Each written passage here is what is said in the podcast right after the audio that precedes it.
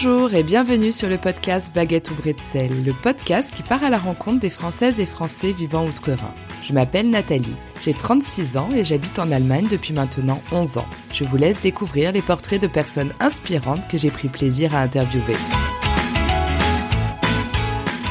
Son master d'école de commerce en poche, Isabelle travaille plusieurs années en Allemagne, puis en Espagne avant de revenir à Hambourg pour un nouveau poste dans la logistique. Mais elle se rend rapidement compte que cette branche ne lui convient plus. Elle décide en 2011 d'ouvrir son propre café français, Café Le Beau Voisin, qu'elle inaugure deux ans plus tard. Après plus de six années enrichissantes mais énergivores, Isabelle tombe enceinte et décide alors de revoir son concept pour l'adapter à sa future vie de maman. Elle peaufine ce nouveau projet pendant la pandémie et sa deuxième grossesse et propose aujourd'hui un service de traiteur boutique avec des produits d'épicerie fine français. L'épisode a été enregistré en juillet dernier. Malheureusement, je n'ai pas pu le monter et le publier plus tôt, ma nouvelle vie professionnelle et familiale m'ayant beaucoup occupée ces derniers mois. Je vous souhaite une très belle écoute. Bonjour Isabelle. Bonjour Nathalie. Alors avec Isabelle, on s'est rencontrés sur Instagram, ou plutôt Isabelle m'a contacté euh, sur Instagram pour participer au podcast, et c'est là que j'ai découvert l'univers d'Isabelle avec euh, un très beau compte euh, Instagram, de très belles photos qui donnent l'appétit. Et donc après, voilà, on s'est entretenu au téléphone et c'était vraiment une belle rencontre. On aurait pu rester encore, je pense, très longtemps au téléphone à raconter nos histoires de, de, françaises en Allemagne. Voilà, je suis heureuse de, de t'accueillir aujourd'hui au micro de Baguette ou Bretzel et si tu veux bien euh, te présenter en, quelques mots, Isabelle. Oui, bien sûr. Euh, donc, je m'appelle Isabelle, euh, j'ai 37 ans, je suis en Hambourg depuis 12 ans et je viens originairement de Pont-de-Beauvoisin. C'est une petite ville qui est située entre l'Isère et la Savoie, donc région Rhône-Alpes. Voilà, et j'ai deux petites filles franco-mexicaines. D'accord. Alors, est-ce que tu peux nous raconter justement ton arrivée en Allemagne il y a 12 ans? Pourquoi avoir choisi l'Allemagne et euh, voilà tes premiers pas en Allemagne? Alors, euh, alors en Bourg, je suis arrivée euh, il y a 12 ans, mais d'abord la première expérience en fait, ça a été avant, c'était en 2006 où j'étais venue d'abord euh, pour euh, pour faire un stage en fait euh, au cours de mon école de commerce. donc j'ai pu faire une année de césure en Allemagne. Normalement c'était à Paris, mais moi j'avais pas trop envie, donc je me suis dit bah tiens l'Allemagne c'était c'était ma première langue ou c'était c'était une langue que j'aimais bien pourquoi pas Donc j'ai trouvé à Stuttgart en contrôle de gestion un stage euh, chez, chez Daimler euh, euh, originairement. Donc après cette année, je suis revenue, je suis repartie en France, mais ça m'avait bien plu quand même. J'ai passé une j'ai passé une super année, c'était une bonne expérience, donc c'était enfin c'était c'était ouvert pour moi le l'Allemagne. Et euh, donc euh, suite à ça, j'ai terminé mes études en France. À la fin, en fait, on devait faire un stage de fin d'études. Et là, c'était aussi la question euh, Paris, pas Paris. Et j'ai jamais été trop Paris, en tout cas, enfin pour, pour, y vivre. En fait, j'ai trouvé un stage à Paris, mais c'était dans une équipe très internationale. Et, euh, et j'ai demandé à ma maître de stage en fait s'il y avait possibilité d'être ailleurs et elle était, elle était vraiment cool parce qu'elle m'a dit il n'y a pas de souci euh, si tu veux on a des gens en Bourg, euh, en Bourg pardon à Cologne. Donc euh, on a des gens à Cologne. Si tu veux être là-bas on peut travailler par téléphone. Euh, donc elle était franchement c'était il y a c'était en 2008 elle était super moderne. Elle me connaissait pas. Sympa ouais. Et, et donc j'ai démarré à Cologne donc pour faire mon stage de fin d'études. Et puis j'ai été embauchée à la suite donc je suis restée à, à Cologne. Et puis ensuite, comme mon, mon, mon copain euh, de l'époque et mon mari maintenant étaient, étaient en Espagne, j'ai dit euh, est-ce que ça serait possible de bouger en fait euh, en Espagne? Et euh, donc là, j'ai eu cette possibilité aussi. Waouh on a personne de l'équipe en Espagne, mais c'est pas grave. Maintenant, tu es là depuis un an. Euh, il y a, y a d'autres gens, euh, d'autres services. Euh, tu peux aller à Barcelone. Donc, j'ai été à Barcelone pendant deux ans, et donc je m'étais rapprochée là, de mon copain. Donc, il était à Madrid, mais bon, on était déjà plus proche. C'était plus facile pour se voir. Et puis, et là, j'ai une autre offre d'emploi au nord de Hambourg. donc, je me posais un petit peu la question. la, la, l'entreprise, c'était une multinationale à Barcelone dans laquelle j'étais. Ils allaient faire des changements, des restructurations, tout ça. C'était un petit peu incertain et en même temps j'ai une, euh, une offre d'emploi euh, super intéressante donc à Hambourg. Donc je me suis dit bon, euh, j'aime bien Barcelone et tout, mais l'Allemagne ça m'a aussi plu. pourquoi pas retourner? Hambourg Ça allait être une ville très chouette. Donc, voilà, je refais les valises et j'arrive à Hambourg donc en septembre 2010. Et donc euh, Hambourg, euh, je, je, commence ce, ce travail. Donc c'était un, un poste euh, en, en logistique, euh, supply et euh, c'était une entreprise qui était beaucoup plus petite, 300 ou 400 personnes. Et j'avais là beaucoup de, de responsabilités. J'avais des, des, équipes et en fait c'était c'était très très intéressant sur le papier. Mais j'ai vite en fait déchanté euh, parce que c'était une, une entreprise petite et moi je venais d'un univers très international. J'étais la seule personne étrangère euh, dans les dans les bureaux en tout cas et, euh, et très masculine. En fait, il y avait aucun poste à responsabilité où il y avait des femmes. Et en plus, j'étais jeune, j'avais pas beaucoup d'expérience, j'avais j'avais pas forcément la, la carrure pour me pour me disputer et pour me faire plus comprendre. Et en fait, j'étais pas trop épaulée par euh, par ma hiérarchie. Et en plus, le job était aussi moins intéressant que ce que je pensais. Donc en fait, tout ça ensemble, c'était euh, c'était un peu une grosse déception. Donc euh, Hambourg, c'était sympa, mais euh, le, le, job pas du tout. Et donc, je me suis quand même accrochée et je me suis dit, ça va s'améliorer, les gens vont changer d'attitude, ils vont s'habituer à moi, ça va. Ça s'est fait un petit peu, mais pas autant qu'il était nécessaire, en fait, pour que le job soit satisfaisant euh, pour moi. Et donc, au bout d'un an, euh, vraiment euh, un an à réfléchir et à, essayer, je me suis dit non, c'est pas ce que je veux faire, je veux pas continuer comme ça. Et j'étais j'étais super déçue et en fait tellement déçue que au lieu de me dire ben je peux postuler, il y en a des grosses boîtes à Hambourg surtout surtout dans ce domaine, c'est des produits d'hygiène, des produits de, de, soins, de beauté. Donc il y a il y, a, le choix en bourse, c'était pas trop un souci. Mais je me suis remise en question, donc c'était euh, pourtant j'étais un, jeune en fait pour remettre tout à plat comme ça. Mais euh, je me suis dit vraiment est-ce que c'est ça que je veux continuer à faire les prochaines années euh, C'était beaucoup de stress en fait pour que des produits d'hygiène arrivent en rayon de supermarché en, date et en heure, qu'il n'y ait pas de rupture de stock. C'était intéressant, mais ça n'avait pas un sens vraiment ça donnait pas un sens à, ma vie. Je me suis dit, est-ce que je veux faire ça jusqu'à la retraite, euh, même en bougeant de d'entreprise, mais est-ce que je veux continuer? Et en fait, un jour, euh, je suis allée avec une copine dans une crêperie à Hambourg, et, euh, et là, ça a été un peu la révélation, parce que je me suis dit, ce qu'ils font, c'est super simple c'est super bon et ça a beaucoup de succès en fait. Et euh, moi, j'ai toujours aimé cuisiner, faire de la pâtisserie. Quand j'étais étudiante, on organiser des brunchs de folie euh, avec mes copines. C'était ce que je préférais faire, les brunchs, les petites choses euh, sucrées, salées, euh, les petites brioches, tout ça. Je me suis dit, mais est-ce qu'il n'y a pas un, est-ce qu'il n'y a pas une idée là? Est-ce que ce serait pas le bon moment pour changer, pour faire quelque chose que j'oserais peut-être plus faire après, quand j'aurais plus de, de responsabilités familiales ou quand je serais plus âgée? Donc là, j'avais, je sais pas, 26 ans, 26 ans. Et donc, j'ai commencé à, à, mettre en place cette idée, euh, à faire des recherches, qu'est-ce qui pouvait, qu'est-ce que je pouvais faire. Donc mon idée c'était euh, un, un, café en fait, un café français. Euh, je me suis dit bon, je suis en Hambourg, j'ai déjà beaucoup bougé, la ville est sympa, je pense que ça vaut le coup de, de rester un peu plus. Euh, les gens adorent les choses françaises, j'aime cuisiner moi-même, ils vont forcément sentir que, que c'est fait avec amour. Et donc le café, ça me permet d'offrir justement ce que j'aime bien. Le petit déjeuner, le goûter, c'est les deux choses que je préfère, préfère faire. Ça oblige pas des, des horaires d'ouverture le soir. Donc j'ai monté un petit peu euh, cette idée dans ma dans ma tête, mais je suis quand même quelqu'un de prudent en fait. Je me suis dit je garde euh, le job parce que j'ai besoin d'argent aussi et puis peut-être je vais me rendre compte que finalement euh, au bout de quelques mois qu'au niveau administratif c'est trop compliqué ou que ça me ça me convient pas. Donc j'ai continué encore un an euh, dans ce dans ce travail. Donc c'était ça c'était c'était un peu dur mais d'un côté j'avais besoin du financement puis j'avais j'avais une nouvelle idée, j'ai été motivée par autre chose donc euh, je faisais mon travail bien comme il faut, mais je, finalement, je vivais beaucoup mieux euh, le, travail en sachant que ça avait une fin. Donc, euh, j'ai continué. Puis en parallèle, euh, je me, je suis, j'ai postulé dans des cafés pour faire du service. Donc, j'ai fait pendant neuf mois ou dix mois du service le week-end.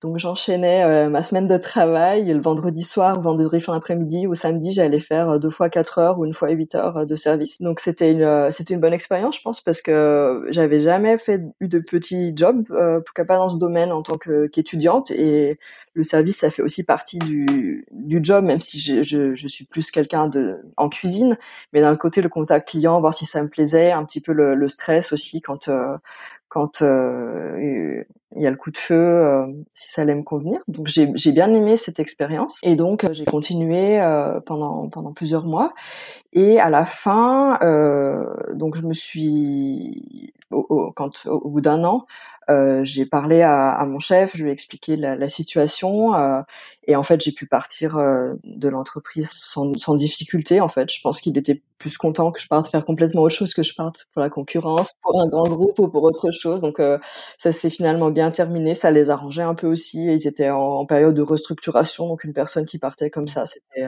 oui. c'était bien pour tout le monde. Et voilà.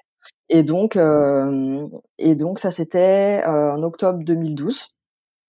Et donc là, euh, je suis partie en France quelques mois pour travailler cette fois en cuisine j'avais rencontré une, euh, une, fille à Lyon euh, super euh, douée avec laquelle j'avais communiqué, qui m'avait qui avait répondu à beaucoup de questions sur la création d'entreprise, même si c'était en France, mais un petit peu différent, mais ça m'avait aidé. Elle m'avait proposé de faire un, un stage que j'avais fait l'été d'avant. Puis à la fin du stage, elle m'avait dit si tu veux un jour travailler quelques mois, sympa, pas de souci. Donc je me suis dit, bah voilà.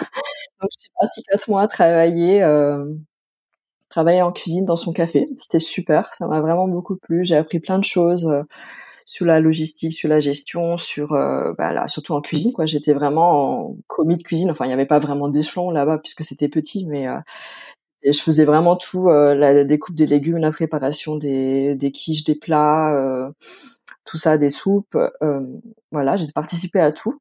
Et au bout des quatre mois, donc je suis revenue ici et j'ai écrit un business plan et euh, j'ai cherché un local. Euh, tout ça en, en, parallèle. Donc là, il faut beaucoup de motivation parce que c'est difficile de se lever matin et de se mettre sur des tableaux Excel et dire comment va être le cash flow et surtout que c'est encore c'est tellement c'est tellement abstrait encore c'est quand même beaucoup de chiffres qui sont quand même un peu dans, dans les airs parce que j'ai, enfin, je me basais sur euh, sur aucune expérience personnelle et je savais pas trop comment ça allait se passer. Tu t'es pas fait aider Si, je me suis fait euh, relire par euh, la, la chambre du commerce, par quelqu'un à la chambre du commerce pour euh, pour être sûr que mon business plan était bien pour pouvoir envoyer à des banques puisque j'avais besoin d'un petit financement. Donc voilà, il y a plusieurs plusieurs comment établissements ou comme la chambre du commerce qui peuvent qui peuvent dans ces cas-là et ça m'avait euh, oui, ça m'avait, ça m'avait aidé, mais bon, le, gros travail, c'était quand même, ils avaient corrigé quelque chose, mais euh, mais c'était quand même beaucoup de travail en amont quand même. Donc euh, j'ai fait ça et en parallèle donc la recherche du local. Pour un café, ça aussi c'était difficile. Il n'y avait pas beaucoup de, de disponibilité en fait. je regardais sur internet tous les jours, il y avait, rien, ça bougeait pas. quand il y avait un local qui restait longtemps, c'est que c'était vraiment pas un bon local. Quand une annonce apparaissait sur internet, ça allait très vite. En général, euh, les personnes euh, qui avaient déjà euh, des expériences dans la gastronomie, qui avaient déjà des filiales, euh, si c'était un gros local, euh, avaient beaucoup plus de chances d'arriver à être à être sélectionnées, disons. Ou alors c'était une personne qui voulait, qui était elle-même en cours de bail et qui, euh, parce que ça ne fonctionnait pas, cherchait à se défaire en fait. Voilà, cherchait un repreneur rapidement.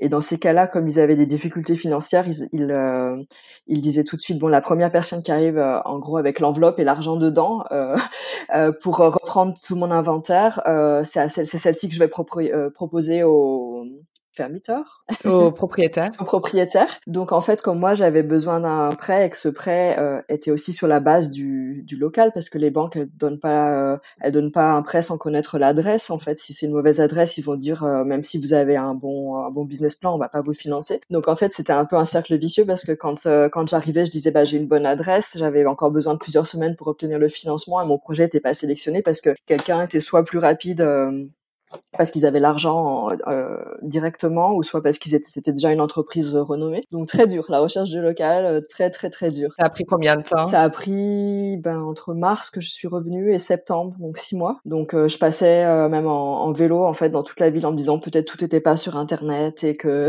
je regardais les lots Covid. C'était c'était un travail un travail de dingue. Ça m'a fait connaître un peu la ville, les différents quartiers autour de, de chez moi. T'avais un, un quartier en tête? Non, mais j'avais pas de ah voiture et donc je m'étais dit, je m'étais fixé une limite de 4-5 km en vélo euh, autour de chez moi, euh, de mon appartement euh, de l'époque, parce que je me suis dit avec les horaires que que je vais faire, si en plus il faut que je mmh. prenne le métro et que j'ai des, des, longs trajets ou qu'en vélo soit soit long, voilà, il faut pas que ça soit trop trop loin.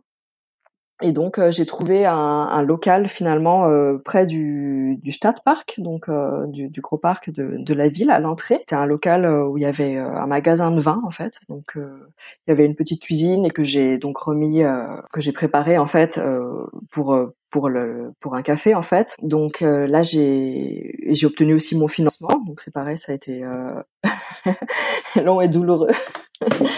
Surtout long et oui, long parce et puis et puis un peu difficile parce que quand euh, la gastronomie c'est pas un secteur qui se finance bien, euh, les banques sont super euh, frileuses, ouais. Ouais, sont super frileuses, sont toujours sceptiques. Je venais pas de la restauration à la base, donc euh, même si j'avais fait une école de commerce, j'avais des bases que le business plan était bien, euh, c'était c'était un petit peu euh, ouais, c'était un, petit peu difficile d'obtenir. Plusieurs banques ont dit que non, pas du tout, parce qu'en fait ils finançaient pas des petits projets et enfin des petits ouais des, des petites entreprises et, euh, et, donc finalement ça, ça a marché. Et euh, donc j'ai pris le local, j'ai fait six semaines de rénovation, euh, peinture, euh, sol, euh, acheter du, du matériel, voilà. Et j'ai ouvert le café en novembre 2013. Ok.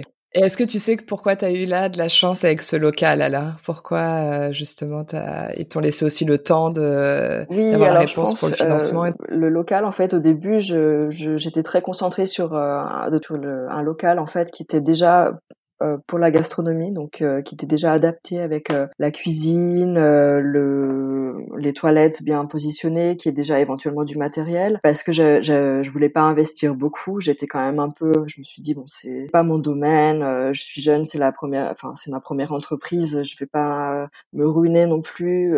voilà, je voulais commencer petit, et éventuellement grossir, donc je me suis dit si le local est déjà préparé et, et, fait pour la gastronomie, ça sera plus simple. Et en fait, c'était un peu l'erreur parce que du coup, il y avait beaucoup de demandes. Et euh, au final, j'ai commencé à regarder un petit peu les, les autres locaux euh, vides, ou enfin vides ou qui étaient euh, euh, en, en, location et j'ai trouvé un magasin de, de vin et en fait il y avait beaucoup moins de demandes pour ce magasin de vin parce que je pense que les gens s'imaginaient pas forcément comment ils, ils pourraient l'utiliser en fait. Je pense qu'un coiffeur va plutôt chercher mmh. par exemple un local où il y a déjà un coiffeur a les, toutes les, les entrées, les arrivées, les sorties d'eau dans la salle pour leur, leur bac et tout ça. Et moi c'est pareil en fait. Donc en fait je pense qu'il y avait moins de moins d'attrait en fait pour cette offre. Et je me suis rendu compte en fait que la personne qui était dedans euh, offrait offrait pardon déjà euh, un petit peu de catering. Et donc elle avait une petite cuisine. Donc c'était pas encore vraiment bien pour un café mais il y avait quand même déjà euh, la cuisine et les travaux étaient limités. Et donc c'était pour moi possible de, de, de financer de financer ça et ça me demandait pas un trop gros prêt. Et quel était ton concept alors? Alors, euh, c'était euh, vraiment, bah, j'ouvrais le, en semaine au début, j'ouvrais euh, pour euh, le petit service du midi et l'après-midi pour les cafés couronnes, donc le goûter, voilà, et jusqu'à 18 h Et puis le week-end aussi pour faire des petits déjeuners, donc depuis le, du matin jusqu'au soir, petit déjeuner, café couronne, enfin petit déjeuner un peu amélioré, un peu comme les Allemands, qui avec des versions françaises et des versions plus roboratives avec le, le du fromage ou d'autres avec sur le thème du poisson. J'en avais, j'avais des choses assez, assez originales sur le thème méditerranéen.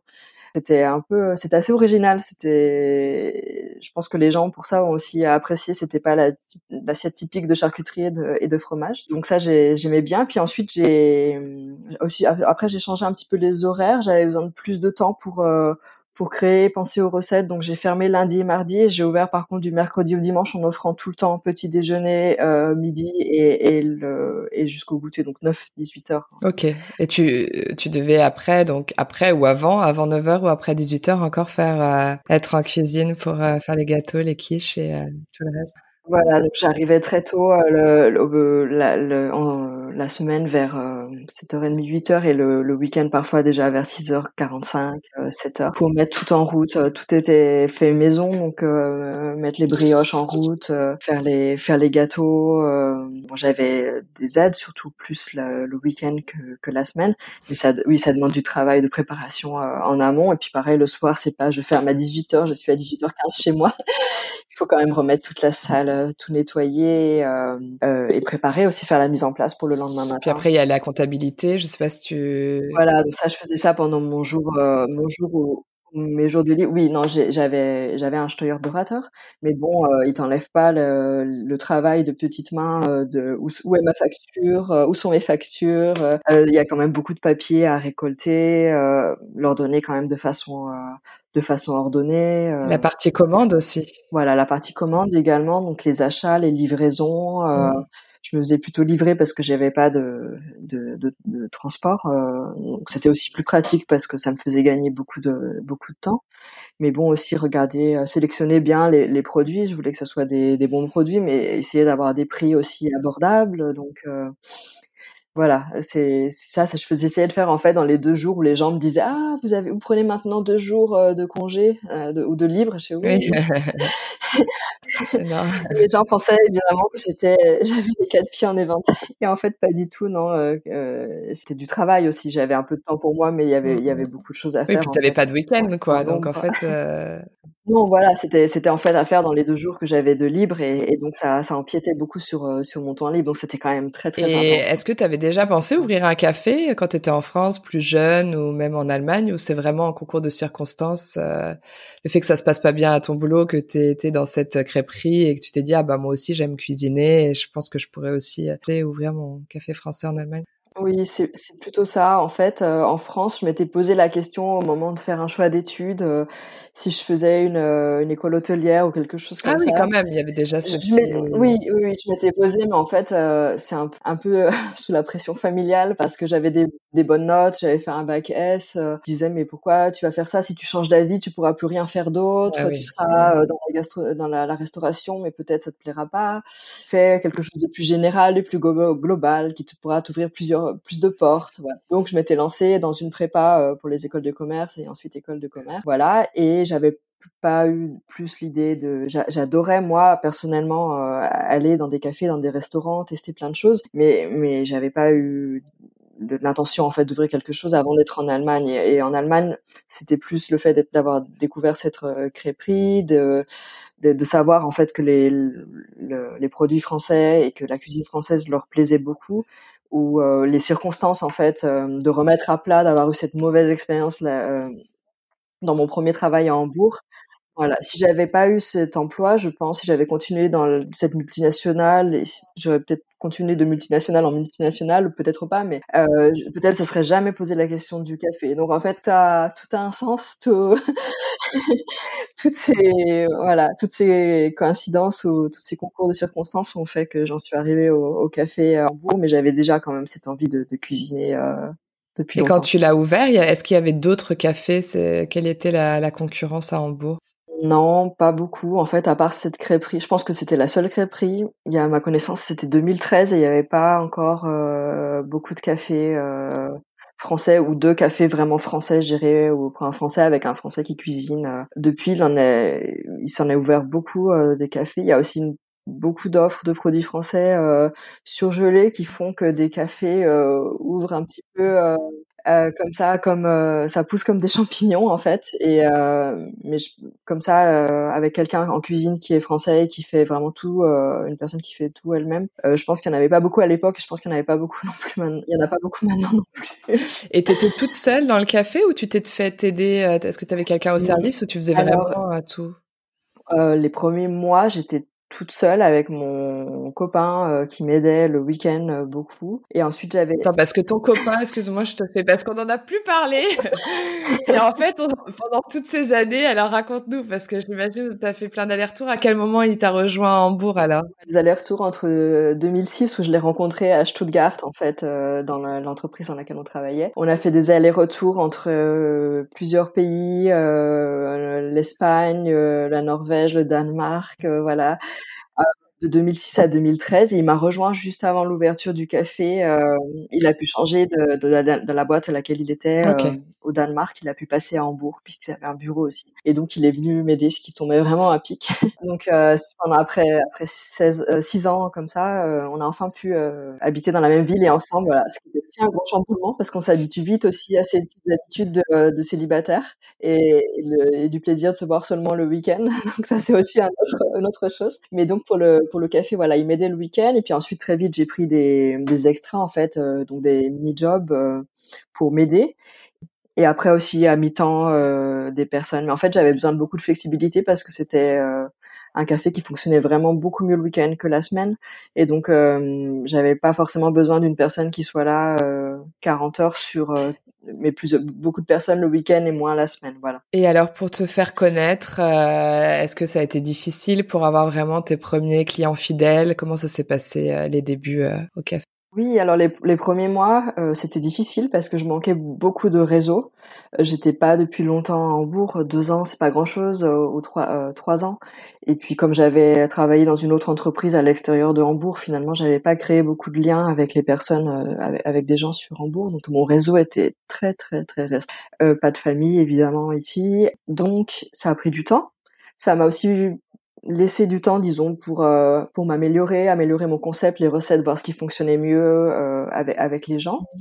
Donc c'était pas mal non plus de démarrer euh, crescendo. En douceur. Voilà, en douceur. Et puis vers 6-7 mois, je pense, après l'ouverture, j'ai eu un article dans le journal, je sais plus pourquoi quoi, je, je sais pas exactement. Oui, c'était bah, sur les sur le, la création d'entreprises en fait. Et donc j'ai eu euh, une grosse page sur le dans le journal de la ville et qui a été repris ensuite par euh, la NDR, la télévision euh, locale. Et donc ça, ça m'a fait quand même une grosse pub. C'était super bien. Donc il y a beaucoup de gens qui sont arrivés le lendemain de l'article. Et en fait, comme je savais pas c'était là des grosses surprises et, et donc euh, et aussi quand l'article a été, a été paru dans un journal et puis ensuite dans un autre et en fait j'étais pas forcément au courant de quand ça allait paraître et du coup il y avait des journées où j'étais en rupture de stock euh, à midi de gâteaux parce que ah ouais, t'avais pas prévu quoi. cinq fois plus ou dix fois plus de personnes qui viennent. Euh, voilà, c'était aussi pour prévoir le, le, le personnel, ça c'était compliqué. Mais bon, c'était quand même euh, une grosse une grosse chance chance euh, d'avoir cette publicité gratuite en fait. Donc c'était ça c'était vraiment bien et ça m'a aidé à, décoller. Et puis aussi rapidement en fait dans le quartier euh, c'est un quartier très familial avec aussi beaucoup de francophiles et oui beaucoup de, de jeunes familles qui vont au parc le week-end euh, et donc rapidement en fait de bouche à oreille a fonctionné et, euh, et les gens sont et les gens sont venus et je pense que ça le fait que ce soit un café de quartier avec une personne qui, qui cuisine ça c'était très familial et ça leur plaisait et tu m'as parlé d'un client très très très fidèle. Oui alors euh, c'est une personne en fait un client qui avait vu l'article euh, ce premier article qui est venu et on avait commencé à, à papoter. C'était une personne assez assez seule et je pense qu'il avait été content en fait euh, de voir que je lui prêtais attention, qu'il était bien servi, bien reçu à chaque fois. Donc il a commencé à venir très fréquemment, euh, aussi de temps en temps avec son frère ou sa sœur. Et en fait, il est venu euh, pendant les six années ou sept, six années et demie du café presque tous les jours. Et il venait de Blankenese, et donc c'est c'est complètement à l'autre bout de ah la ville. C'est vraiment, je sais pas, il y a une heure de voiture ou une heure de S-Bahn. Donc euh, pour venir nous voir et c'était vraiment euh, c'était adorable. Et donc après, qu'est-ce qui s'est passé alors après ces six années et demie euh, où tu as tenu ce café? Voilà, donc c'était six années super intenses. J'avais aussi beaucoup de, de, demandes pour des des réceptions type baptême, communion, anniversaire qui se faisaient soit le week-end, soit les, en soirée. Donc c'était c'était quand même intense d'accumuler la journée de travail plus la, la soirée plus le, le lendemain recommencer. Donc euh, j'étais quand même fatiguée et je suis tombée enceinte euh, donc euh, fin 2019. Et donc là, au début, je pensais continuer. J'étais, je me suis dit oui, oui, ça va marcher et tout. Et puis bon, j'étais quand même un peu malade les premiers mois de cette grossesse, un peu fatiguée. Et j'ai là aussi eu un peu le déclic. Je me suis dit mais vraiment Isabelle, est-ce que tu penses que tu vas pouvoir continuer à tout gérer et, et, à le gérer bien aussi, à prendre du temps pour un petit bébé et à continuer à, à gérer le café et à, prendre du temps et pour mes clients et à, m'en occuper bien, à cuisiner bien. Et donc là, je me suis dit, je vais essayer de peut-être trouver quelqu'un qui souhaite euh, reprendre le café ou qui souhaite faire un, autre concept ou un café dans, dans ce local. Et donc euh, voilà, j'ai trouvé une personne qui a souhaité reprendre euh, le café, enfin un café, un, autre concept, mais pas parce que c'était pas une française, donc elle a fait son, son propre modèle. Et donc moi, ça m'a vraiment, ça m'a libérée et je me suis dit bon bah voilà, je pourrais me concentrer sur cette fin de grossesse, avoir mon bébé tranquillement et prendre du temps pour moi parce que c'était quand même une, frustration au bout de toutes ces années d'avoir pas du temps pour mon copain qui entre temps était mon, mon mari et donc euh, je me suis dit c'est peut-être aussi c'était c'était un beau un beau projet une belle aventure et maintenant passer à autre chose et, voilà, c'était l'occasion. Qu'est-ce que tu t'es dit à ce moment-là, en fait, quand tu as fermé le café alors euh, à ce moment-là, en fait, j'étais super contente. J'avais l'impression d'avoir mes premières vacances depuis euh, depuis des années, et j'étais aussi super triste. J'étais super triste. J'avais l'impression de, laisser un bébé en fait, et euh, j'avais les, deux sentiments partagés. Mais en fait, rapidement, c'était le c'était le printemps et tout ça, donc j'ai commencé à à sortir, euh, à prendre l'air, faire des promenades. C'était les derniers mois de grossesse, donc j'étais aussi quand même fatiguée. Je me posais pas trop de questions sur ce que j'allais faire après. J'étais ouverte à tout et surtout je voulais accueillir le bébé, euh, voilà, en étant tranquille, euh, déstressée et le moins fatiguée possible parce que je savais que ça allait être fatigant. Et donc, je, je me suis pas posé de questions les premiers mois, ni avant la grossesse, ni les, ni avant l'accouchement, ni à les premiers mois après. Par contre, j'avais toujours euh, envie de cuisiner. ça va pas. J'ai laissé quelques semaines en fait, et en fait, euh, à la fin de la grossesse et, après l'accouchement, euh, rapidement, je me suis, j'avais envie de, créer en fait des nouvelles recettes parce qu'au café, c'était plus une logique d'efficacité. Il fallait, fallait, faire vite et beaucoup. J'avais pas vraiment le temps de me dire ah tiens, je voudrais faire cette nouvelle recette, tester ça, tester ce produit. J'avais pas pas trop le temps pour ça. Et donc là, j'avais du temps pour essayer des nouvelles choses qui me faisaient plaisir. Et en fait, rapidement, quand je me suis dit au bout de, je sais pas, quatre, cinq mois après la naissance, je me suis dit bon, qu'est-ce que je vais faire euh, à la fin euh, du congé maternité ou qu'est-ce que j'ai envie de faire après? Et rapidement, en fait, je me suis rendu compte que retourner dans un emploi euh, dans mon ancien domaine, ça me plaisait pas, et retourner comme employé dans la restauration, ça allait être soit du service, soit en cuisine. Souvent, c'est des horaires euh, de dingue, c'est le soir, pas forcément euh, bien payé, et c'était pas en fait, ça correspondait pas à ce que j'avais envie de faire. Euh, J'allais rien pouvoir décider moi-même, euh, pas pouvoir créer des recettes et tout ça, donc ça correspondait pas. Donc en fait, euh, rapidement, je me suis dit mince, euh, qu'est-ce que je peux faire euh, pour continuer sur cette voie, mais quelque chose qui soit compatible avec un enfant ou des enfants. Et donc j'ai eu l'idée, je me suis dit, ah puis aussi, j'ai rencontré beaucoup de gens dans la rue parce que je continue à vivre dans le même quartier, et j'ai rencontré plein de gens qui m'ont dit oh là là, vos quiches, qu'est-ce que ça nous manque, votre brioche du samedi matin. Euh, est-ce que vous allez réouvrir un café? Alors je disais ben non, un café non c'est pas prévu. mais est-ce que je peux vous commander une quiche? Est-ce que pourrais euh, vous commander un gâteau et c'est vraiment dommage, hein, vous êtes sûr Et donc euh, j'ai eu plein de gens comme ça. Donc en fait, euh, donc en fait, je me suis dit est-ce que ce serait pas une idée de bah, d'offrir en fait sur commande les produits, les grands classiques que je faisais en fait pour le, le café, et les proposer aux gens en commençant tout doucement euh, voilà, avec les gens qui m'avaient déjà contacté ou des, les gens qui, qui étaient susceptibles d'être intéressés, euh, voilà, des anciens clients, et de développer cette, cette idée en fait, pour euh, à la fin du congé maternité avoir déjà une petite une petite base et, et pouvoir reprendre doucement une activité en fait de catering un peu simplifiée au début.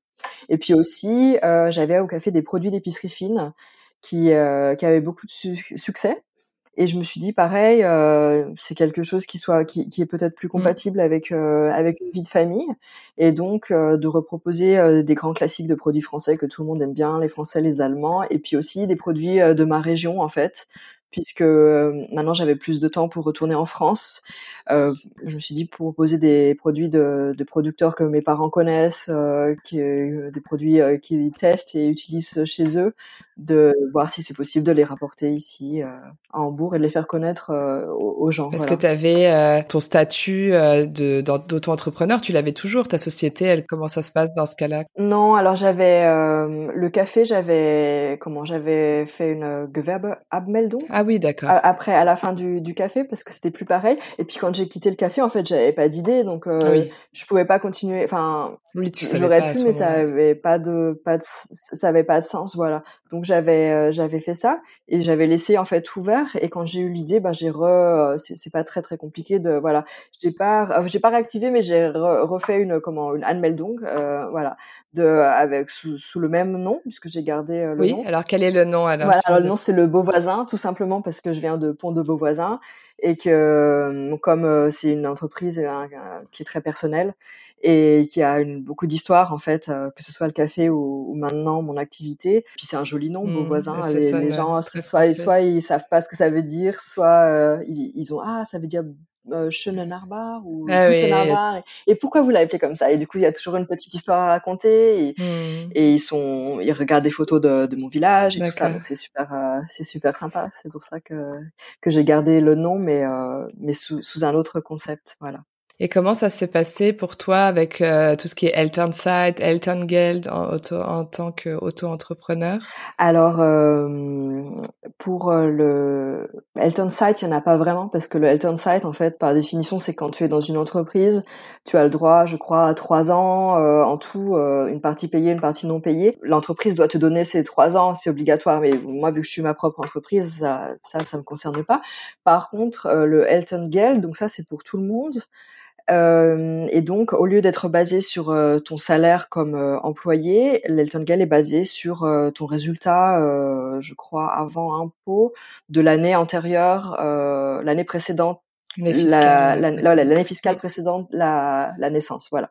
D'accord. Et donc ça, on a le droit à l'Elton Gale et le Mutterschaftgeld, par contre, on n'a pas le droit. Ah oui. Parce que euh, en tant qu'entrepreneur. Donc euh, voilà, c'est un peu dommage, mais euh, mais le Elton Gale, ça, oui. Donc on a le droit à un an. On peut faire aussi combiner avec le papa, voilà. Ok, d'accord. Donc là, pour le Elton Gale, c'est la même chose que pour un salarié. Voilà, c'est c'est la même chose. Après, là, euh, il y a des possibilités aussi de travailler à, à mi-temps euh, avant la fin. Euh, si tu prends par exemple 12 mois, avant la fin des 12 mois.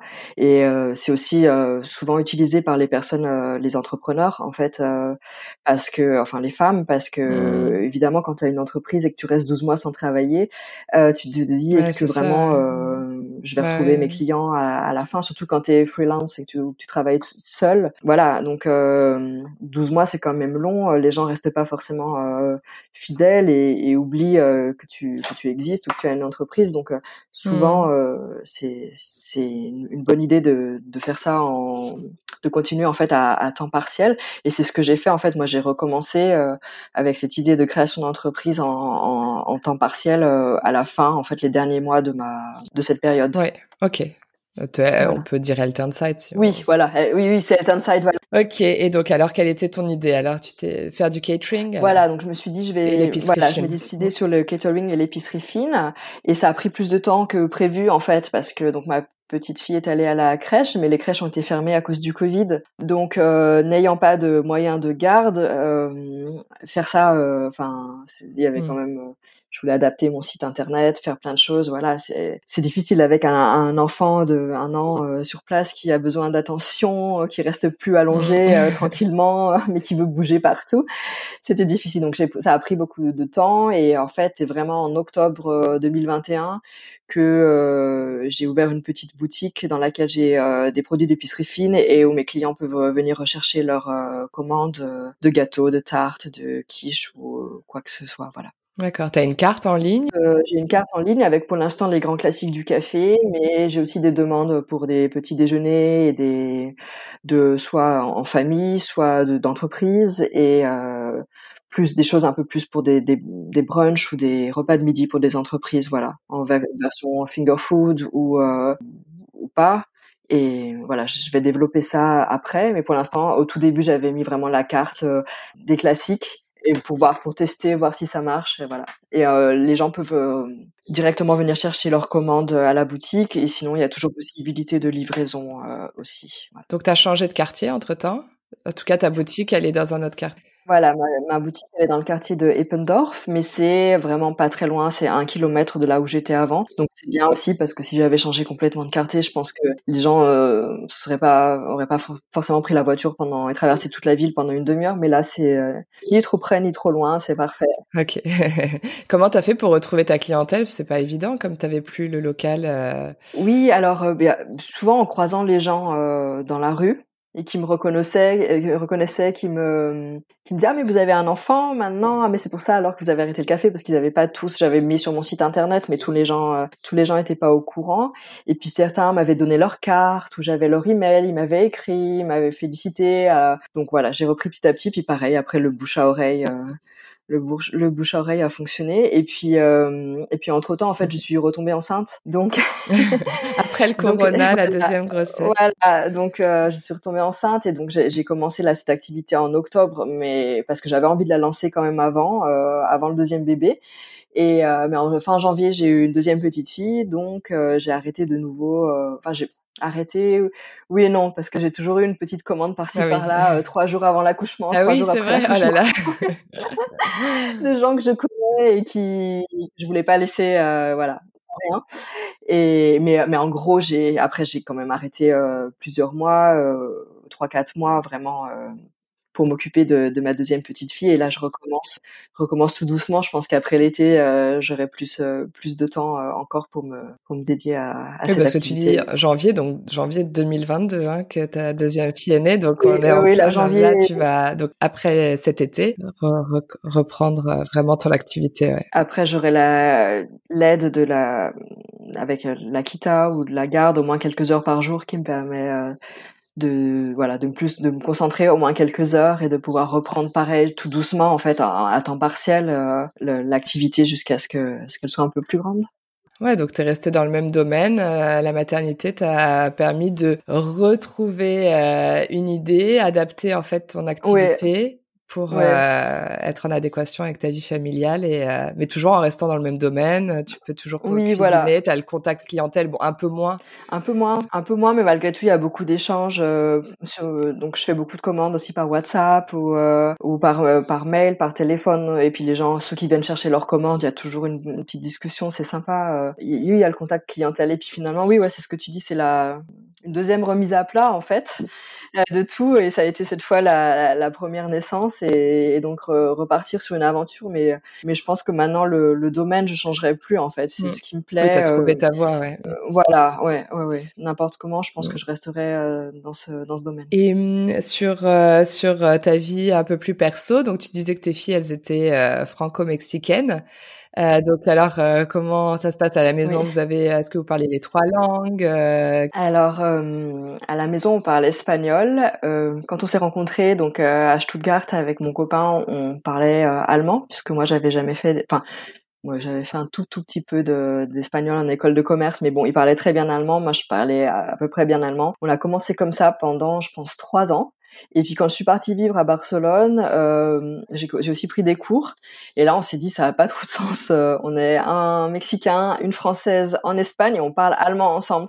Ça ça ça a vraiment aucun sens» et donc, heu et donc, j'ai commencé à me mettre plus à l'espagnol puisque lui, le son français était vraiment basique et donc, donc notre langue, c'est l'espagnol. Il parle maintenant français, il le parle même bien pour avoir jamais vraiment pris de cours. Il peut communiquer très bien avec mes parents et on pourrait aussi envisager de parler en français, mais l'e mais l'espagnol, c'est quand même plus facile. Donc entre nous, on parle espagnol et ensuite on essaie chacun de parler sa langue avec, heu, nos filles et ça, c'est dur, heu, parce que, hem, comme moi je parle en espagnol tout le temps avec lui, c'est super difficile de lui dire un truc en espagnol et de me tourner vers ma fille et de passer au français et de me retourner. Donc malheureusement, heu, elles entendent un peu mon espagnol qui qui est bon, mais enfin, heu, j'ai un gros accent. Et puis j'ai j'ai pas une grammaire non plus parfaite, donc, heu, ça serait mieux qu'elles entendent mon français. Quand je suis seule avec elles, il y a aucun problème, je parle en français, mais quand on est comme ça, heu, dans la constellation, heu, on est tous les 4 ou ou tous les 3 avec la grande, c'est difficile de changer tout le temps, même si, heu, j'ai entendu beaucoup que le mieux, c'est que chaque parent parle, heu, la langue évidemment. Bon, on fait des efforts, mais c'est pas Ça, c'est toujours, en heu théorie, mais après voilà, j'imagine que dans le oui, quotidien, c'est oui, pas oui. évident à mettre en place. Donc la langue familiale, voilà, l'espagnol, Voilà. toi le français, puis après, heu, bah, forcément, heu, ton mari, heu, espagnol avec Voilà, les enfants. voilà. Ouais, OK et pour l'allemand, alors ta grande, tu peux nous dire enfin, ça s'est bien passé avec la la crèche puisque Alors elle, finalement heu, oui, elle parle à la crèche et je pense elle, j elle a 2 ans seulement donc, elle, elle parle pas encore. Elle dit, heu, les les mots qu'elle dit, elle les dit en allemand. Elle, heu, dès qu'elle laisse tomber ou qu'elle casse quelque chose, elle dit: «Oh nein!» donc c'est toujours: «Oh nein!» toutes les 5 minutes, on a ça et puis elle dit quelques petits mots, oui, elle dit: «Hola», voilà, pour dire bonjour, heu, quelque quelque chose comme ça, mais on pense enfin, on pense qu'elle nous comprend. En tout cas, on voit ses réactions qu'elle nous comprend dans toutes les langues, mais les quelques mots qui sortent, c'est en allemand et ça nous fait tout bizarre, en fait. On se dit que quand l'autre va commencer à parler, bon, ça va prendre un peu de temps parce que 5 mois évidemment, mais quand elles vont commencer à parler et qu'elles vont parler à la maison un allemand parfait Beh, oui, c'est ça, et en entre fait elles, elles risquent, heu, de oui, parler ouais, ouais, je allemand, pense que c'est heu, même les dames à la crèche nous disent: «C'est évident qu'elles vont parler allemand parce que c'est ce qu'elles entendent le plus toute la journée et puis elles seront ensemble à la crèche donc, elles vont parler allemand» et c'est quand même, pour moi, c'est j'arrive toujours pas à intégrer cette idée, en fait. Et me dire que mes filles vont parler allemand, très très bien sans accent et que ce sera leur première langue en fait. C'est bizarre. Ça va être. Je pense qu'on va se faire. Euh, il va falloir qu'on qu'on mette le paquet pour notre grammaire et notre et moi mon accent parce que je pense qu'elles vont. J'ai peur qu'elles aient un peu honte, qu'elles aient honte à l'école ou. Ou qu'elles se disent oh là là maman mais non non non c'est pas la bonne déclinaison. Ah oui. Mais bon on après elles peuvent voir ça aussi comme une richesse quoi d'avoir euh, c'est quand même euh, chouette d'avoir des deux parents qui parlent deux langues. Oui oui oui non c'est autre que l'allemand. puis de toute façon faudra qu'elle faudra qu'elle s'y fasse. Oui de toute façon c'est comme ça ça va pas changer. Et alors euh, là, on parlait de la langue et au niveau de, des cultures, donc euh, mexicaine, française, c'est aussi euh, différent de la culture allemande. Donc, voilà, la culture allemande, elle est pas encore très intégrée puisque votre fille, elle est encore petite, donc elle demande pas encore du Abendbrot ou voilà. voilà, je sais pas si au quotidien, il y a, y a, des voilà des, des, des, scènes du quotidien, des moments où vous êtes vraiment partagé entre les trois cultures et vous vous posez la question, là, qu'est-ce qu'on fait, comment on doit réagir? Oui, oui, un peu. Alors il y a hum, il y a des choses euh, au niveau de, de l'organisation. Euh, c'est vrai que les, on a on a tendance à dire et c'est assez vrai que les, les Allemands sont super organisés, euh, qu'ils ont toujours un plan un planning euh, comment euh, tip top, voilà. Et, et bon, les Mexicains c'est un peu le cliché, les Mexicains, voilà. Donc bon, c'est un peu le cliché. Mon, mon, mon mari il est là, il est en Allemagne depuis une vingtaine d'années, donc il est quand même il, il, est quand même rodé au voilà à ce à ces, méthodes et à l'organisation allemande. Mais c'est vrai que quand même, on a des, on a toujours régulièrement des, des discussions ou des choses, euh, par exemple pour faire la valise là pour les vacances, où je, je dis euh, dix jours avant, écoute, ça serait sympa qu'on monte la valise de la cave, on l'ouvre, et puis comme ça, moi au passage, à chaque fois que je pense à un truc, je, je le mets dedans, puisque la valise c'est quand même beaucoup moi qui m'en occupe. Bon, il fait, il fait d'autres choses à, pour, le, pour, le, pour organiser les vacances, mais la valise c'est quand même beaucoup moi. Et donc, euh, ça, serait une, aide. Tu me dire, ah, mais oui, oui, oui, je vais le faire, je vais le faire, il n'y a pas de souci. Et puis, euh, on part, donc on a un avion, euh, je sais pas, la dernière fois, on est allé au Mexique, on a un avion à, midi, donc avec deux petits-enfants, euh, il faut quand même partir tôt le matin. Et à 20h la veille, il me dit, ah, bah, je vais mettre mes t-shirts et le maillot de bain. Et, et je lui dis, bah, c'est sympa, comme ça, tu mets ta grosse pile, maintenant, ça rentre plus. On ne sait pas si le poids, ça va aller, on a un avion demain. Et je dis, euh, et ça, jamais un Allemand, euh, franchement, euh, ni un Français, mais l'Allemand, j'imagine que, enfin, moi j'ai des copines, je pense que trois semaines en avant, la valise, elle est bouclée. Et, là, c'est la spontanéité et la, c'est toujours, c'est régulier, régulièrement la conversation. Et puis aussi, le, aussi, oui, quand on rentre de vacances, c'est toujours très très serré. Alors si par exemple il recommence le lundi à travailler, on va avoir un vol qui arrive à 22 heures le, le dimanche, alors qu'on sait qu'en plus euh, il peut y avoir du retard et tout ça. Et à chaque fois qu'on parle avec nos amis allemands, ils rentrent de vacances, et ils nous disent ah là là, nous on est rentré le jeudi, comme ça le vendredi on l'a pris encore libre pour se reposer, puis le samedi on a fait les lessives, dimanche on a plié le linge, on a préparé toutes nos affaires pour le lundi, et lundi on a recommencé à travailler. Et, nous et, alors euh, et lui bon c'était c'était encore plus le cas avant quand il voyageait seul au, Mexique, c'était vraiment il arrivait, euh, ouais, limite, euh, il reprenait le, il arrivait à, midi, il reprenait à 14 heures son, travail pour profiter jusqu'au dernier moment. Et, et puis c'était pas grave si, si le vol avait du retard, il commençait à se connecter depuis l'aéroport. Enfin, il y a beaucoup de flexibilité en fait chez les chez les Mexicains qu'on n'a pas forcément nous. Euh, français et encore moins euh, encore moins en Allemagne voilà donc c'est toujours en fait il a toujours un plan B euh, alors que je trouve que les Allemands et puis, même moi, mais dans une moindre mesure, euh, sont souvent euh, perdent un petit peu leur équilibre. Euh, si les choses, il y a toujours un plan, mais s'il y a une petite, un petit grain de sable dans le rouage et que les choses sortent du plan, je les vois souvent décontenancés en fait et à stresser alors qu'en fait, bah là, lui, le, nous, on a peut-être un peu moins d'organisation, mais du coup, on est, on a souvent des plans B. c'est lui encore beaucoup plus que, que moi parce qu'on est habitué et finalement, euh, finalement, on s'en sort, euh, on s'en sort bien comme ça, quoi. Je pensais à un, il a beaucoup d'optimisme. Euh, il trouve que qu'on est très râleur. Donc les Français, je pense qu'on a la, on a un peu cette réputation de râleur, mais lui trouve les Allemands encore plus euh, râleurs. Donc euh, ah oui, d'accord. c'est lui qui l'a dit, c'est pas, nous. pas nous. Mais aussi, euh, en fait, c'est un peu cette négativité, le, le pessimisme aussi. Le monde va mal, les choses vont mal. en fait, on voit là-bas quand on y va des gens qui vivent avec tellement peu et qui ont des métiers tellement difficiles et pour aller jusque leur euh, lieu de travail, qui ont une heure et demie le soir et le matin, qui ont des tout petits mmh. enfants qui doivent laisser en garde ou aux grands-parents. Ils se posent pas la question du health inside de un an ou de 14 mois et, et, en fait, ils ont toujours le sourire aux lèvres, ils sont toujours contents et euh, ils ont des problèmes de santé, ils ont parfois pas de sécurité sociale et tu dis nous on se plaint parce que ça coûte trop cher euh, alors qu'on est quand même mmh. tu vois si on t'as un problème, tu vas à l'hôpital, t'emmènes ton enfant parce mmh. Qu'il est un peu malade la nuit, que le pédiatre est pas là, donc tu l'emmènes, euh, tu l'emmènes à l'hôpital en urgence, t'es reçu ou tu, enfin, il y a, on, est quand même super gâté et super chanceux et en fait, euh, même, je veux dire, même, euh, même lui et moi, on finit par ça, ça comment euh, s'habituer en fait à ce à ce luxe. Mais quand on y va on se rend compte en fait euh, ça nous remet un peu les pieds sur terre et on trouve qu'on est et lui trouve qu'on est très râleur en fait et et pas assez optimisme euh, optimiste en, Europe de façon générale et qu'on se plaint beaucoup nous les Européens.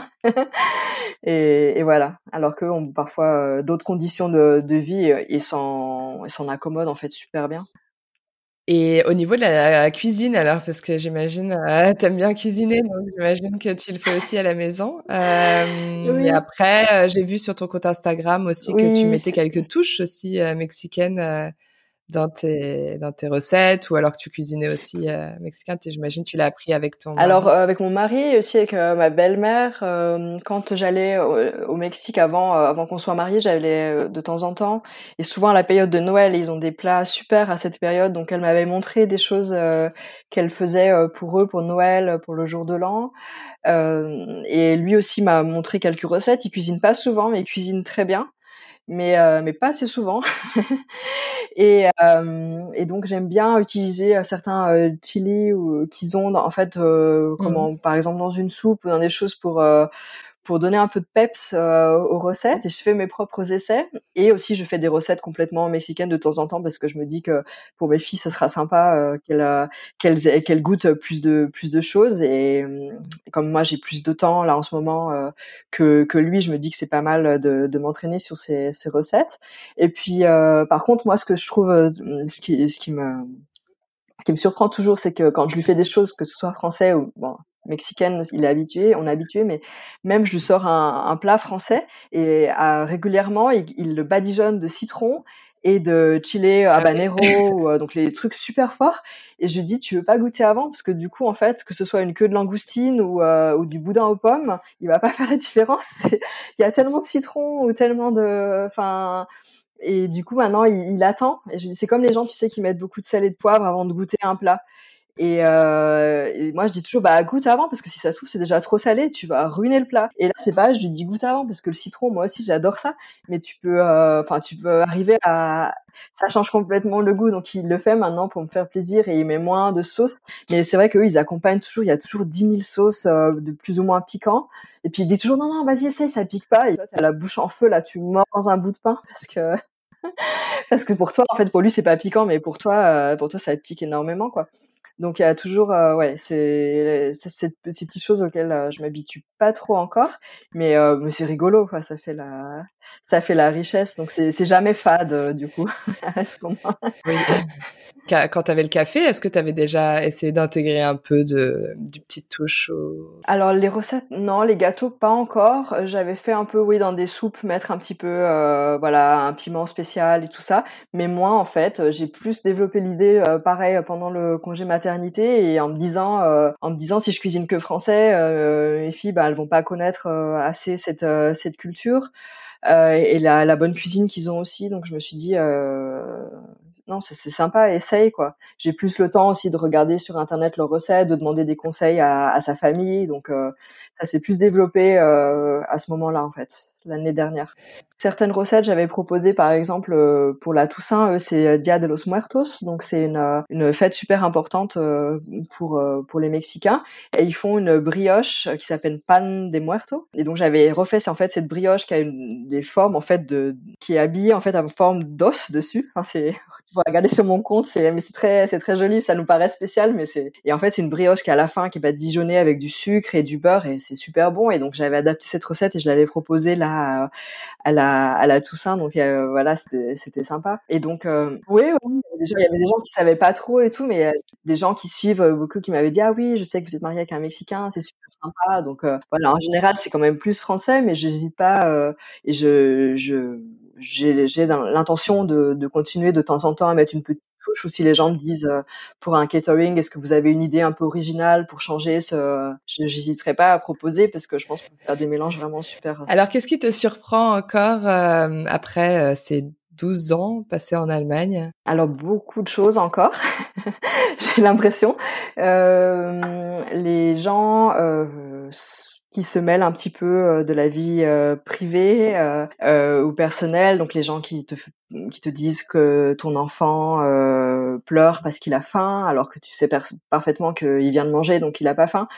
Et, voilà, dans la rue et aussi par rapport au café, je me rappelle que quand j'avais pris le local du café, donc c'était un magasin de vin avant, et donc il y avait un papy qui habitait juste en face, qui était descendu de chez lui, qui m'avait dit euh, est-ce que vous avez le droit de, de cuisiner dans ce local Et donc là, tu restes un peu sans voix. Évidemment, maintenant, j'aurais plein d'idées de quoi répondre, mais sur le moment, tu restes un peu bête. Mais évidemment, tu dis que si euh, si tu le fais, c'est que tu as forcément le, le, droit. Tu vas pas investir euh, dans une rénovation et dans et dans du matériel et voilà, alors que alors que t'as pas le droit de le faire. Enfin, voilà. ce genre de choses me voilà me, me surprend encore euh, beaucoup et puis euh, aussi un peu la façon dont, dont ils mangent ce qu'ils mangent je trouve qu'il y a beaucoup d'extrêmes en Allemagne. Euh, D'un côté, euh, les restaurants avec la beaucoup de viande. Euh, quand je suis arrivée, même encore maintenant, je pense qu'il y en a encore euh, les grill teller. Je ne sais pas si vous avez ça aussi. Donc c'est des énormes assiettes où sur une même assiette, as un morceau de porc, un morceau de poulet, un morceau de bœuf et plein de, et en général des frites pour accompagner parce que pour faire léger. Voilà.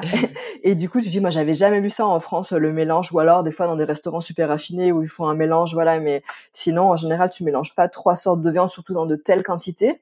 Et puis de l'autre côté, tu as l'extrême euh, vegan, euh, gluten free, euh, donc sans gluten, sans lactose, euh, bio. Bon bah bio c'est bien, mais alors quand tu cumules euh, le vegan, gluten free, lactose free, bio, en fait il reste plus grand chose. Enfin et, et, les gens sont, c'est un peu politique, je trouve ici de, de manger en fait. C'est toujours non non non non, mais moi je pourrais pas vous cuisiner avec du beurre, c'est pas possible, c'est trop lourd, c'est trop gras. Moi je mange vegan. Et, et d'un autre côté, tu les vois euh, s'empiffrer de currywurst et de et de pommes euh, dès de, rue ou euh, et ça, ça me ça, me surprend encore euh, beaucoup. En fait, j'ai l'impression a j'ai du mal à trouver des gens qui sont au milieu en fait, qui tu vois, qui aiment bien manger, euh, comme il y en a beaucoup en France, qui aiment bien manger, qui sont gourmands, qui mangent du sucré, du salé, qui n'ont pas 50 000 allergies ou, euh, ou, ou intolerants. Bon, après, c'est, on peut avoir, il n'y a pas de souci. Enfin, j'ai rien contre, euh, voilà. Et ça, c'est, au contraire, c'est un problème. Il y a des gens parfois, ils, t'as l'impression qu'ils ils aiment pas non plus la tomate parce que ça leur fait un truc spécial c'est c'est difficile quoi. Donc tu as vraiment les, les deux extrêmes. tu l'as remarqué d'ailleurs dans ton boulot, ça c'est bah, ces extrêmes. Est-ce que on t'a fait des remarques ou est-ce que tu as dû adapter euh, oui, de plus en plus de euh, de plus euh, oui je trouve de enfin là les, les gens qui me contactent euh, savent ce que je fais et, ils aiment ça en fait ils savent qu'il y a du beurre dans les gâteaux, euh, qu'il y a du bon chocolat, que les quiches, voilà, c'est fait avec des œufs, tout ça. Par contre, au café, c'est vrai que de plus en plus, parce qu'il y a quand même une mode, maintenant, il y a beaucoup de cafés qui se, comme ça, et le café, c'était les gens, donc il fallait, ça suffisait plus le lait de soja, il fallait avoir du lait de, comment, d'avoine, il fallait avoir du lait d'amande, il fallait avoir du lait de, enfin, il y a 5000 sortes de lait. Et il fallait qu'il soit du lait normal, mais qu'il soit sans lactose. Donc, du coup, t'arrives et t'as tes six sortes de lait, tu dis, c'est, et puis, en plus, des fois, je me dis, bon, euh, enfin sur certains produits, je sais pas, mais tu te demandes un peu, par exemple le fromage vegan ou la saucisse vegan. Je me demande si dans quelques années on va pas se dire euh, mince, en fait c'était pas du tout meilleur pour la santé. Il y avait d'autres produits à l'intérieur euh, parce que pour faire du fromage euh, ou un truc a la consistance du fromage mais qui l'est pas, enfin je sais pas, mais je me dis qu'il y a peut-être aussi d'autres ingrédients qui sont pas tip top et qui dans quelques années euh, mmh, seront euh, montrés du doigt. Voilà, donc ici, ici, je trouve ça très très frappant en fait. Après, j'habite pas en France depuis longtemps. Je, je pense que il y a, ça a certainement aussi évolué. Peut-être pas autant. Ouais, je pense qu'en France, il y a plus de simplicité et on regarde moins l'ingrédient ouais, qui serait sur la liste noire. Voilà. Bon, tu nous as déjà raconté quelques anecdotes, mais est-ce que tu en aurais une à nous raconter, une supplémentaire? Bah du coup, euh, pareil je pense, j'en avais plein au café. Évidemment, j'ai oublié pas mal de choses, mais pour rester dans le dans le dans le thème, euh, euh, au café, on avait un chocolat chaud qui était à mon, goût excellent et au goût de beaucoup de, gens, qui était vraiment bien épais et très bon, qui était décliné en chocolat au lait, chocolat euh, noir. Et donc, une dame était venue et m'avait dit, donc je voudrais un chocolat chaud. Donc moi, je commençais à lui expliquer. Donc voilà, on a, on avait même deux chocolats noirs différents. Et je lui dis, vous voulez noir ou au lait? Et elle me coupe presque la parole. Elle me dit, non, non, je veux le chocolat normal. Je dis, alors c'est donc j'essaye de savoir un peu. Donc elle me dit non non au lait, au lait, euh, au lait euh, noir c'est beaucoup trop sucré. Et alors là je reste un peu sans voix et je dis euh, mince est-ce que j'essaie de lui expliquer parce qu'on doit pas avoir les mêmes notions de diététique et est-ce que j'essaie d'expliquer au risque ben qu'elle se fâche ou qu'elle s'en aille ou que ça l'irrite. Mmh. Et du coup en fait j'ai laissé tomber parce que j'ai vu que j'arriverais pas. en fait elle était persuadée que voilà que le chocolat au lait. Souvent, ils sont persuadés que le chocolat, enfin, parce qu'ils ont beaucoup de chocolat au lait ici. Tu, tu vois, tous les chocolats que tu t'achètes en supermarché, c'est rarement noir. Et en fait, euh, ils sont un peu persuadés que le chocolat de base, enfin, pour faire un peu cliché, c'est le chocolat au lait, que tu lui enlèves quelque chose pour qu'il devienne noir. Enfin, je te jure que j'avais vraiment cette impression des fois quand les gens me disaient le chocolat, non, non, le classique, classique au lait. Je sais pas, mais classique en France, ce serait un chocolat noir et Et du coup, bah voilà, c'était des, ce genre de petites anecdotes sur la façon dont on pense, euh, dont on pense les aliments euh, et puis euh, et puis ce qui est sucré ou ce qui l'est pas. Mais du coup, j'ai, en fait, j'ai abandonné, ça me faisait sourire et puis c'était drôle. Oui, parce qu'elle avait pas l'air très agréable de comment tu limites. Non, non, elle était pas. En fait, il y avait plus de chances qu'elle se fâche plutôt voilà. que. Elle, elle, était, elle était sympathique, mais elle était, elle était sûre d'elle en fait. Ah oui. Voilà, et donc tu, tu peux pas froisser un client. Quoi. Oui, c'est ça. Ouais, ça, ça doit être difficile quelquefois. Tu dois être. Ça, ça doit souvent arriver quand même. Oui, non, en fait, j'ai vu que le, le ton était pas la discussion en fait et que qu'il y avait pas, il c'était pas négociable en fait. Donc euh, le chocolat au lait restera moins sucré que le chocolat noir pour cette personne. et alors, est-ce que tu es baguette ou bretzel, Isabelle? Alors, je suis baguette. Baguette.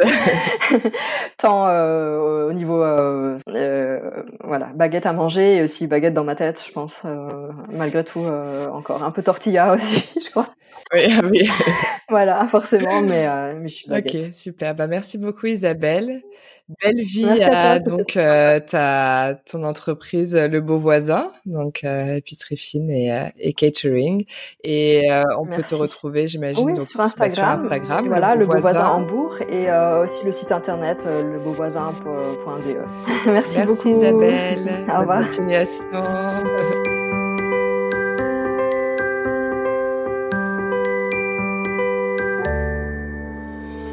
J'espère que ce nouveau portrait vous a plu. Vous pouvez soutenir ce podcast en lui attribuant 5 étoiles sur Apple Podcast ou en vous abonnant via la plateforme d'écoute que vous utilisez. Merci pour votre soutien et à bientôt. Tchuss